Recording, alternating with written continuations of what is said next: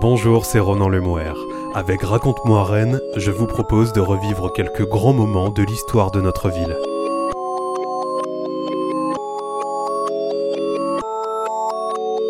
Lancés contre les murs d'une société jugée réac et inégalitaire, les pavés du mai 68 rennais ont également servi à consolider les fondations de l'identité bretonne.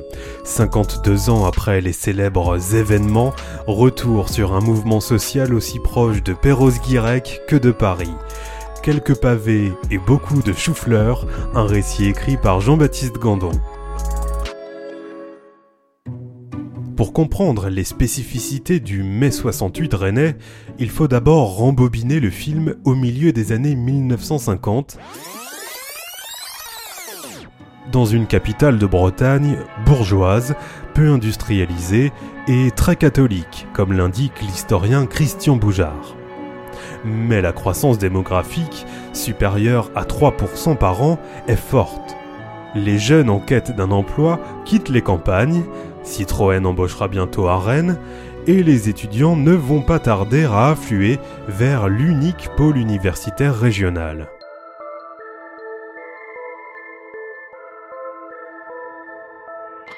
Spécialiste de l'histoire contemporaine régionale, l'auteur de l'ouvrage Les années 68 en Bretagne, les mutations d'une société 1962-1981, précise que Rennes va notamment être le point de convergence des idées de gauche et des aspirations d'une grande partie des leaders de la jeunesse étudiante chrétienne.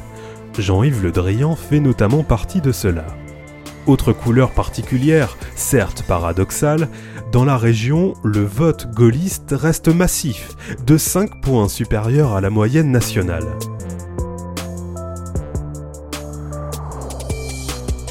À l'ouest, rien de neuf alors? C'est sans compter sur les effets des difficultés économiques qui soudent les Bretons dans un élan commun.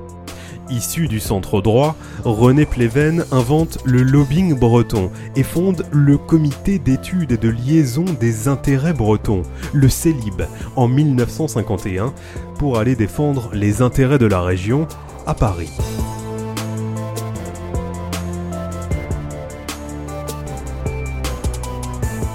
Lors de la journée L'Ouest veut vivre, le 8 mai 1968, on trouvera bien sûr des syndicalistes, des étudiants et des ouvriers dans les rues de Rennes, mais aussi des paysans, des membres du clergé, des commerçants et des artisans. La solidarité bretonne est réelle et certains patrons appuient même les revendications des manifestants.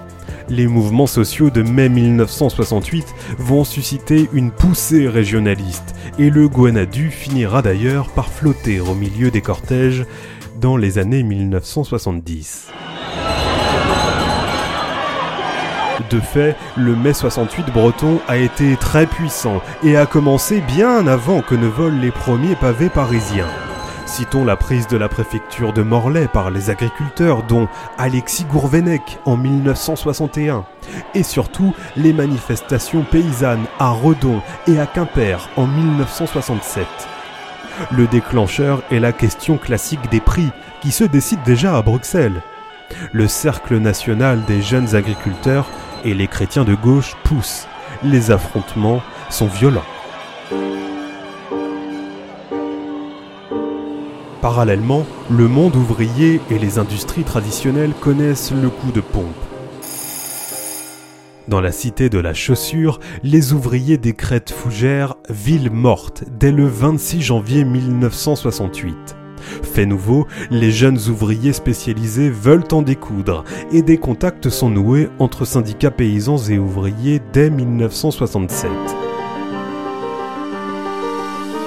Craignant pour sa survie, la Bretagne est toujours acquise à l'ordre établi et au général de Gaulle, mais elle est devenue hautement inflammable.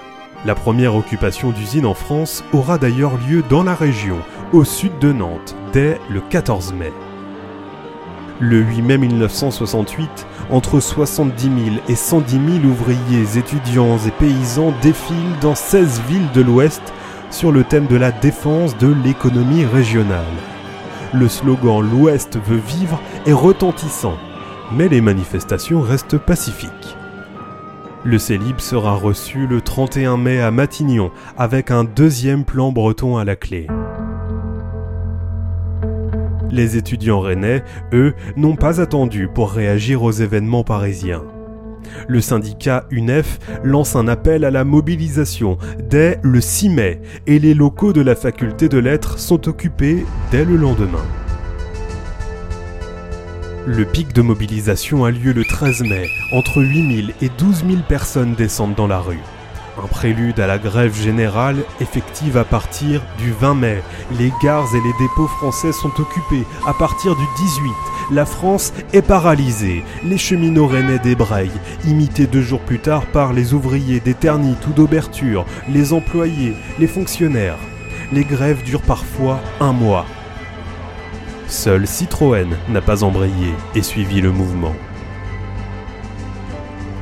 Joli symbole de la solidarité entre ouvriers, étudiants et paysans rennais, un comité de ravitaillement est créé. Des équipes de volontaires écument les fermes 30 km à la ronde. Le 23 mai, les cheminots immobilisent même 91 wagons en gare de Rennes, contenant près de 1000 tonnes de chou-fleurs. Au final, note Ouest France en guise de conclusion, le lancer de pavés et le jet de gaz lacrymogène ne devinrent pas les sports les plus pratiqués du moment. La réponse des urnes aux événements de la rue? La région et Rennes connaissent une poussée de la droite aux législatives de juin. Entre les pavés marxistes du progrès social et les choux de leur région chérie, les Rennais avaient choisi de ne pas choisir. Un 8 mai bien à la mode de chez nous. Quelques pavés et beaucoup de choux-fleurs, un récit écrit par Jean-Baptiste Gondon. Pour aller plus loin, je vous invite à lire Les années 68 en Bretagne, les mutations d'une société 1962-1981, écrit par Christian Boujard, professeur en histoire contemporaine à l'Université de Bretagne occidentale, un livre paru en 2017 aux presses universitaires de Rennes. C'était Ronan Lemoire, à bientôt pour un nouveau numéro de Raconte-moi Rennes.